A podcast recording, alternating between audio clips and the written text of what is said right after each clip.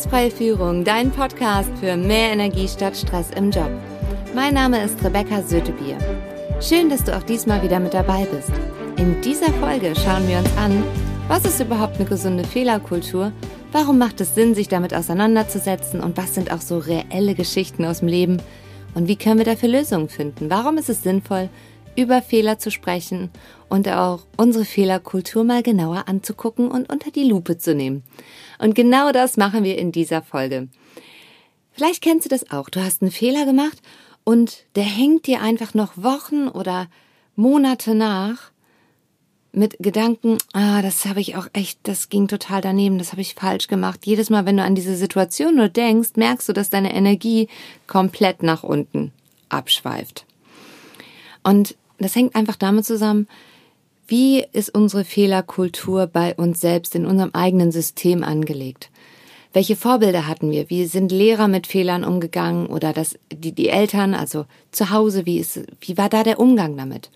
Und es gibt ganz tolle Beispiele. Unter anderem mag ich sehr äh, tatsächlich das Beispiel von äh, Tommy Haas.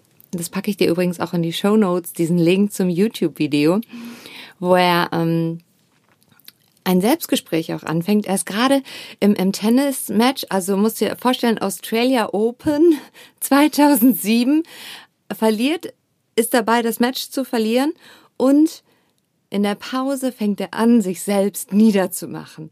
Mit Gedanken wie, Hasi, das wird nichts. Für wen mache ich den Scheiß überhaupt?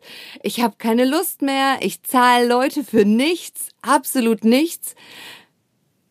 Dann steht er auf und sagt, so, aber du gewinnst jetzt. Du gewinnst, du kämpfst und du holst dir. Du holst dir das. Der geht los und gewinnt. Das ist natürlich ein schönes Beispiel dafür. Wenn so eine Selbstsabotage losgeht und es uns auch einfach denkt und auch was Fehler passiert, wenn es uns einfach anfängt zu denken, weil jetzt mal so unter uns, also keiner von uns würde sich freiwillig nachts den Wecker stellen und anfangen, sich zu beschimpfen. Nicht bewusst. Das läuft einfach ganz automatisch ab. Und es macht Sinn, durchaus mal zu gucken, hey, wo kann ich, an welcher Stellschraube kann ich denn drehen? Denn eine gesunde Fehlerkultur setzt einfach voraus, dass wir anfangen, innovativ zu sein, dass wir neue Dinge ausprobieren. Und immer wenn wir neue Dinge ausprobieren, ja, dann gehen am Anfang Dinge einfach schief. Wenn wir jetzt eine Fehlerkultur haben, wo wir tatsächlich anfangen, dass wir uns mit eigenen Gedanken niedermachen, wie zum Beispiel, ja, ich bin zu dumm dazu oder ich bin zu doof, die anderen können es besser. Damit, das ist nicht gesund, weder für unseren Kopf, für unsere Kopfhygiene, noch dafür, dass wir unsere Ziele erreichen. Und jetzt mal zu schauen, hey, okay, ich nehme mal den Fehler, der schiefgelaufen ist, zum Beispiel mein eigener. Ich habe, ähm, als ich das äh, Figurstudio noch hatte, hatte ich einen Tag der offenen Tür geplant. Es war 2010 mit einer Riesenagentur, roten Teppich, Koch, Live-Event, mega toll vorbereitet, Einladungen rausgeschickt, 10.000 Euro. Und an diesem Samstag spielte Deutschland in der WM. Es ist keiner gekommen. Das war der Moment, ich habe mich riesig aufgeregt darüber. Allerdings, ich heute, heute stelle ich mir immer wieder die Frage, okay, an welcher Stelle kann ich es beim nächsten Mal anders machen? Und glaub mir, ich checke vor jedem Event, ob Fußball, ob Fußball ist, ob Feiertage sind, ob Olympia, Ferien, Tennis, Biathlon und auch im Übrigen Karneval ist. Denn zu Karneval haben große Firmen also es ist wie eine Jahreszeit, die haben einen Umsatzrückgang von 30 Prozent. Wusste ich auch nicht, bis ich da halt irgendwann mal ein Event hatte und gemerkt habe, wie schwer der Vertrieb war. Also das Event war trotzdem, ist super gut gelaufen, aber es war ein Riesenaufwand, dass das wirklich funktioniert. Und genau da immer wieder zu gucken, wenn ich den Fehler gemacht habe. An welcher Stellschraube kann ich drehen, dass ich es beim nächsten Mal anders machen kann und auch die Wahrscheinlichkeit erhöhe, ein anderes Ergebnis zu bekommen. Denn ich mag diesen Satz sehr gerne von Albert Einstein. Das ist übrigens auch mein Hintergrundbildschirm von meinem Laptop. Die Definition von Wahnsinn ist immer wieder das Gleiche zu tun und andere Ergebnisse zu erwarten. Mache ich das trotzdem manchmal? Natürlich. Es ist nämlich auch eine Trainingssache, nach Fehlern sich hinzusetzen und zu gucken, okay, was hat nicht funktioniert? Und das wirklich konsequent und jedes Mal. Ich bin auch ein totaler Fan übrigens von ähm, Eob Aramas, der veranstaltet ähm, Fuck-Up-Nights in Unternehmen und sogar die Banken machen das. Also ein sehr konservatives Unternehmensbranche nimmt ihre Führungskräfte und ihre Geschäftsführer, die über ihre Fehler und Misserfolge erzählen.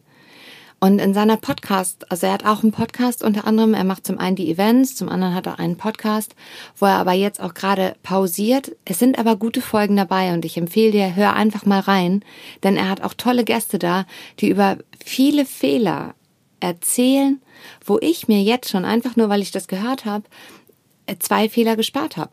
Denn ich hatte tatsächlich auch eine ähnliche Idee, habe auch einen ähnlichen Ansatz gehabt und mir gedacht, wow, super, wenn das bei dir nicht funktioniert, warum sollte das bei mir funktionieren? Aber wo kann ich was anders machen und das dann ausprobieren, damit die Wahrscheinlichkeit steigt, dass das was wird? Und genau so war es auch. Es hat dann halt an der Stelle auch geklappt. Und deswegen ähm, finde ich das so wahnsinnig wichtig, dass wir anfangen, darüber zu sprechen, weil jeder von uns macht Fehler. Was für Fehler haben wir gemacht, damit der Nächste daraus lernen kann und den gleichen Fehler nicht nochmal wiederholt. Ich fasse nochmal kurz zusammen und ähm, das Wichtige in der Fehlerkultur ist, als erstes Fehler gehören dazu. Eine gesunde Fehlerkultur beinhaltet auch, dass wir die Fehler reflektieren. Das heißt, was mache ich beim nächsten Mal anders? Was funktioniert nicht und wie ändere ich das? In meinen Seminaren machen wir sogar noch, dass wir uns abklatschen für ein High Five oder ein, Gib mir fünf, wenn wir einen Fehler gemacht haben. Also wir feiern die Fehler, damit es normal wird im System, weil bis jetzt ist einfach, wenn wir einen Fehler gemacht, gemacht haben, ist das in unserer Kultur und in unserem ganzen Wesen noch sehr, sehr, sehr negativ behaftet. Und um dem entgegenzuwirken, ist das wie bei Spitzensportlern, dass wir entgegenwirken. Das heißt, wir nehmen halt einfach die, große Negativität raus und neutralisieren es, indem wir anfangen, die Fehler zu feiern. Es das heißt jetzt nicht, dass wir ähm, immer ganz, ganz viele Fehler mit Absicht machen, sondern es das heißt tatsächlich, dass wir den Fehler nicht nochmal ein zweites Mal am besten machen, aber spätestens beim zweiten Mal uns hinsetzen und sagen, okay, ich habe es verstanden, nochmal das gleiche zu tun und ein anderes Ergebnis zu erwarten. Die Wahrscheinlichkeit, dass so ist, dass das funktioniert, ist nicht gegeben. Das heißt, wo ändere ich was? Und mutig sind und uns trauen, Fehler zu machen, dann haben wir auch Schwierigkeiten, Verantwortung zu übernehmen.